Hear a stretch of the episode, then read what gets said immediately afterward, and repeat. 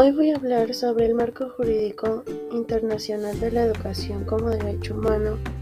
y sobre la equidad de género en el mismo.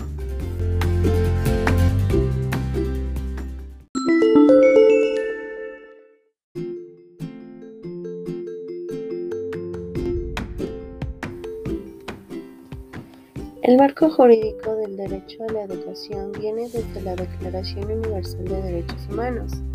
en el que éste nos señala que toda persona tiene derecho a la educación. La educación debe ser gratuita, al menos en lo concierne a la instrucción elemental y fundamental. La instrucción elemental será obligatoria. La instrucción técnica y profesional habrá de ser generalizada el acceso a los estudios superiores será igual para todos en función de los méritos respectivos. Para la Declaración Universal de los Derechos Humanos, la educación tendrá por objetivo el pleno desarrollo de la personalidad humana, el fortalecimiento del respeto a los derechos humanos y a las libertades fundamentales, favoreciendo la comprensión, la tolerancia, la amistad entre todas las naciones, todos los grupos étnicos o religiosos y promoverá el desarrollo de las actividades de las Naciones Unidas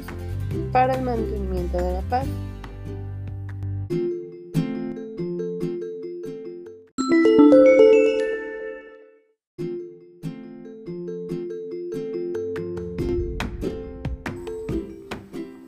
Además,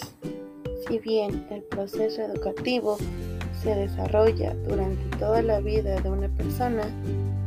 no es menos cierto que en las etapas de niñez y adolescencia existe una especial atención a esta materia. De este modo, la Convención sobre los Derechos del Niño reafirma los objetivos de la educación en términos de desarrollar la personalidad, las aptitudes la capacidad mental y física del niño hasta el máximo de sus posibilidades. Inculcar al niño el respeto de los derechos humanos, las libertades fundamentales y los principios consagrados en la Carta de las Naciones Unidas. Inculcar al niño el respeto de sus padres, de su propia identidad cultural, de su idioma y sus valores de los valores nacionales del país en el que éste vive, del país de que sea originario y de las civilizaciones distintas a la suya.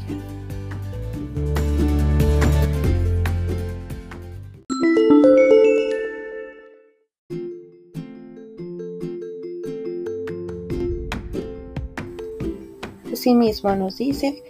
que al igual que las convenciones anteriores, se reiteran los aspectos de acceso a la educación, obligatoriedad y gratuidad.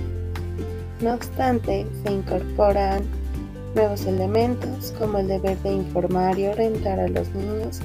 y niñas en cuestiones educacionales y profesionales,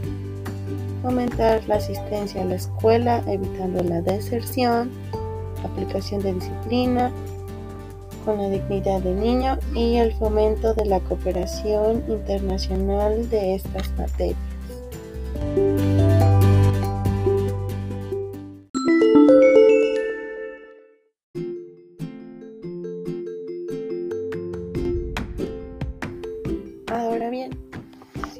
Sobre la perspectiva de la equidad de género, cómo la UNESCO lo incorpora, en primer lugar, es importante señalar que la UNESCO contribuye a la paz y el desarrollo humano en una era donde la mundialización mediante la educación, las ciencias, la cultura y la comunicación, con base a su función, la UNESCO ejerce una serie de funciones acordes a su dimensión de organismo internacional responsable de la educación, la ciencia, la cultura y la comunicación, que se basa en tres ejes importantes.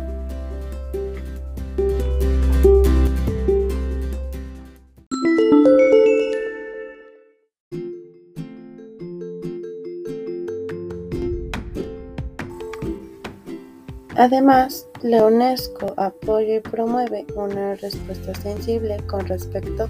al género a través de el apoyo a los sistemas educativos a ser sensibles con respecto al género, buscando respuestas en todo el sistema a través de los planes de acción nacionales de educación para todos, promover enfoques apropiados culturalmente y basados en los derechos humanos,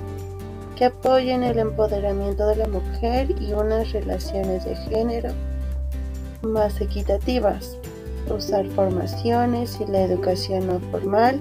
como puntos de entrada para tratar la inequidad de género, desarrollar estrategias y materias educacionales, empoderándolos para adultos y el aprendizaje de por vida, entre otros.